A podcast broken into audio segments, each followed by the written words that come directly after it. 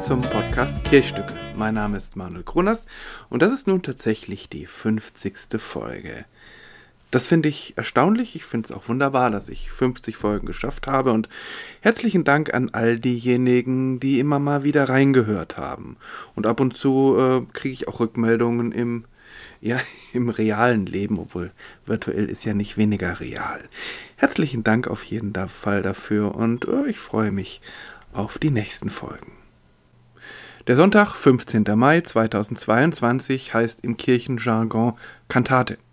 Jeder Sonntag eines Kirchenjahres hat einen besonderen Namen und das ist eben ähm, der Name des vierten Sonntags nach Ostern. Kantate, Latein, bedeutet singt.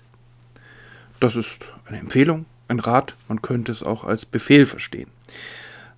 Aber im letzten Jahr oder auch im vorletzten Jahr war das ein etwas zynischer Befehl, könnte man meinen. Denn äh, hier in der Kirche in Paul Gerhard, Badenstedt, konnte überhaupt nicht Gottesdienst gefeiert werden und in ganz vielen anderen Kirchen konnte zwar Gottesdienst gefeiert werden, aber nicht gesungen oder nur irgendwie gesummt. Vielleicht, äh, so haben wir uns ja damals manchmal geholfen, geht, kommt es nicht darauf an, mit lauter Stimme zu singen, sondern im Herzen zu singen und die Lieder mitzudenken, mitzuhören und dann auch im Herzen den Text dazuzufügen. Aber das ist nicht das Gleiche. Denn beim Singen kommt es ja vor allem auch auf Gemeinschaft an, zumindest beim Singen in der Kirche. Also nun Kantate in diesem Jahr darf, denke ich mal, in den allermeisten Kirchen wieder gesungen werden. Und äh, so äh, könnte man sagen, Normalität, alles gut. Der Wochenspruch zum Sonntag Kantate äh, handelt auch vom Singen. Er steht im 98. Psalm. Es ist der erste Vers und er lautet: Singet dem Herrn ein neues Lied, denn er tut Wunder. Und damit wird Gesang ganz eindeutig und ganz fest mit dem äh, Glauben verbunden. Mit dem jüdischen Glauben, mit dem christlichen Glauben, mit der Bibel. Und wenn man die Bibel näher anschaut, dann ist es natürlich ein Text, den man lesen oder hören kann. Da ist keine Musik drin, keine Noten. Aber diese Bibel ist voll von Liedern. Immer wieder an entscheidenden Wendepunkten in der Bibel greifen Menschen zum Instrument. Miriam greift zur Trommel, nachdem sie und ihr Volk geflüchtet sind aus der Sklaverei in Ägypten und sie singt dem Herrn ein Lied. Und so ist es auch an ganz vielen anderen Stellen und sehr oft sind es Frauen, die singen, nicht unbedingt die Männer, die trauen sich offensichtlich nicht so richtig. Und diese Lieder sind keine Abendlieder oder Schlaflieder oder irgendwelche inhaltsleeren Wohlfühllieder, sondern es sind Lieder voller Aufbruch. Da wird davon gesungen, dass Gott die Verhältnisse umkrempelt, dass Gott die Reichen erniedrigt, die Armen erhöht, dass plötzlich die Maßstäbe in der Welt ganz andere sind.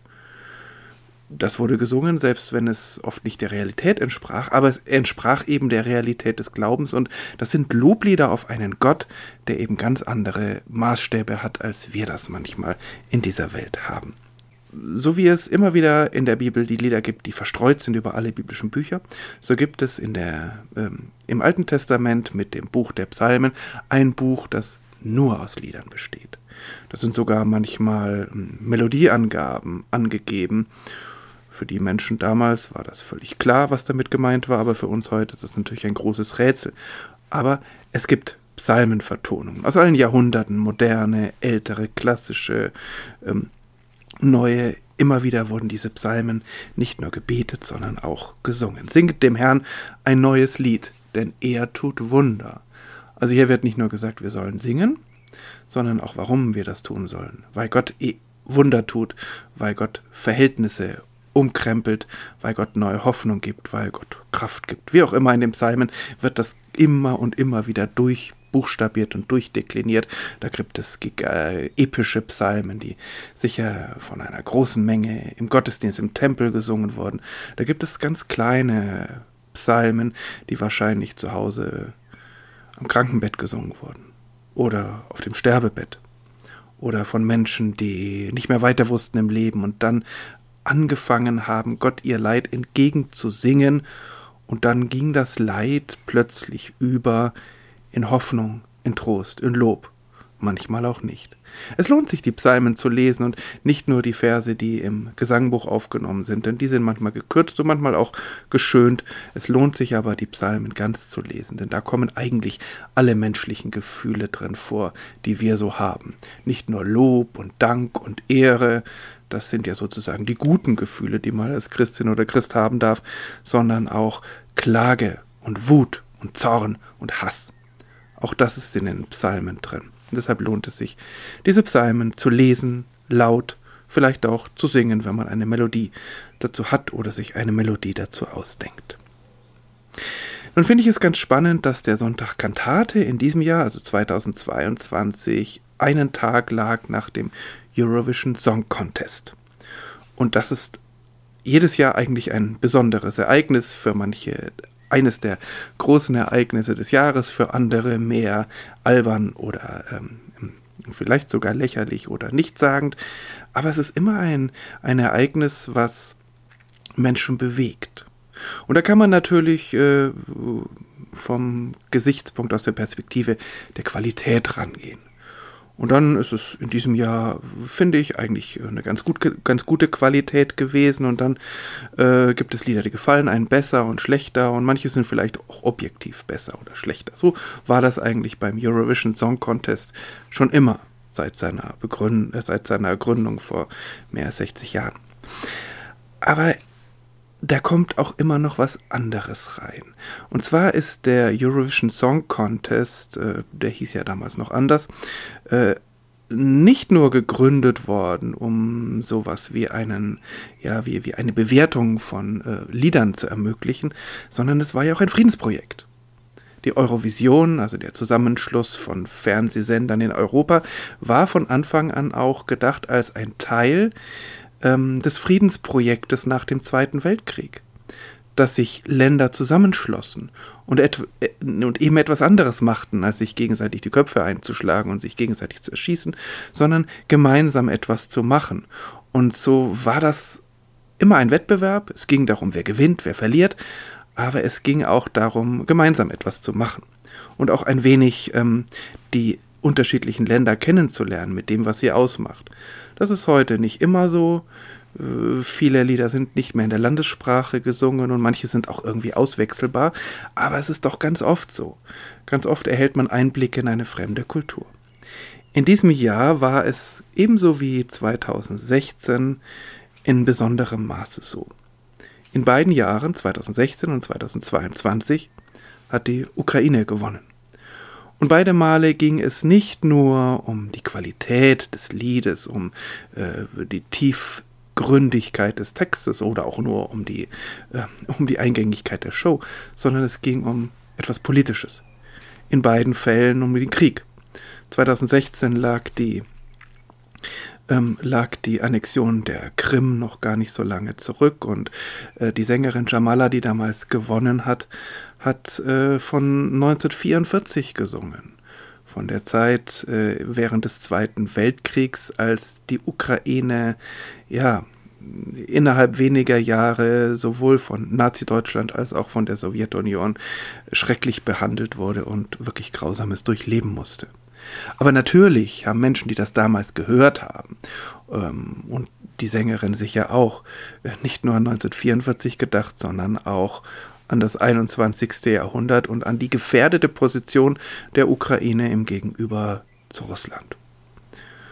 Und 2022 dann, naja, äh, ein Land, das sich im Krieg befindet und fünf junge Männer, oder eigentlich sind es ja sechs, die aus diesem Land nach Turin in ein Land im Frieden kommen und dort äh, ja sich die Seele aus dem Leib singen.